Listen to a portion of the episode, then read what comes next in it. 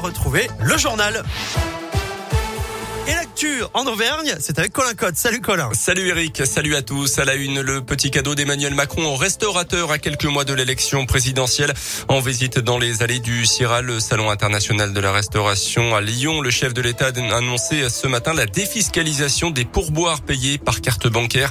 Une mesure destinée à redonner de l'attractivité à un secteur en manque de bras. Mesure mise en œuvre dans les prochains mois, a précisé Emmanuel Macron sans donner de date précise pour autant.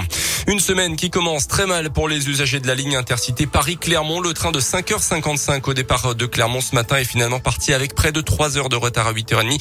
En cause, l'absence de contrôleurs. Le collègue d'astreinte était quant à lui totalement injoignable par la SNCF. Résultat, les 281 passagers ont été transférés dans le train de 8h30 pour la capitale.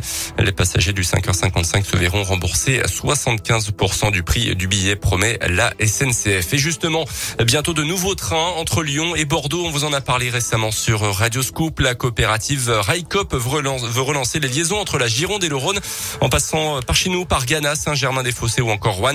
Une étape importante a été franchie il y a quelques jours puisque la coopérative a obtenu la licence d'entreprise ferroviaire.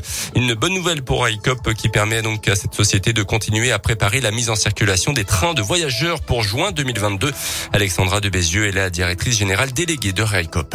Ça veut dire qu'en fait, on est autorisé à rouler sur le réseau ferré national. Cette autorisation, elle n'est pas suffisante néanmoins pour faire rouler des trains, puisqu'il faut également que nous ayons un certificat de sécurité. Et celui-ci, nous, devrions l'avoir euh, début novembre. Le 15 novembre, on lance notre service fret, et puis ensuite, on lance notre service voyageur euh, au mois de juin entre Bordeaux et Lyon par le Massif central. C'est des rames que la région Auvergne-Rhône-Alpes et SNCF Voyageurs nous cèdent. On va lancer les recrutements aussi du personnel conducteurs, personnel de bord, personnel en gare, début d'année 2022. Euh, des choses avancent comme ça.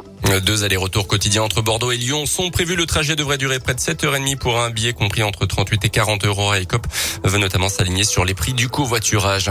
Dans l'actu également, ça ne sonne plus aujourd'hui chez SOS Médecins. Les 1300 praticiens sont en grève pour 24 heures ce lundi. Ils demandent une revalorisation d'urgence de leur forfait pour les visites à domicile à 10 euros par visite de jour. Un tarif qui n'a plus bougé depuis 15 ans selon la fédération. Tous les ans, SOS Médecins effectue 3 millions de déplacements à domicile en France. Une facture très salée. L'épidémie de Covid a coûté entre 170 et 200 milliards d'euros à la France. Chiffre dévoilé hier par le ministre des Comptes publics, Olivier Dussopt. Notez que les tests Covid deviendront bien payants à partir de 15 octobre. Confirmation de Jean Castex hier. Le Premier ministre précise en revanche que les tests continueront d'être remboursés pour les mineurs notamment. Et puis en bref, un Auvergnat français, donc deux fois champion du monde d'affilée. Ça n'était jamais arrivé en cyclisme. Et le premier, c'est Julien Alaphilippe. Il a remporté la course en ligne hier en Belgique, donc pour la deuxième fois. Bravo à lui.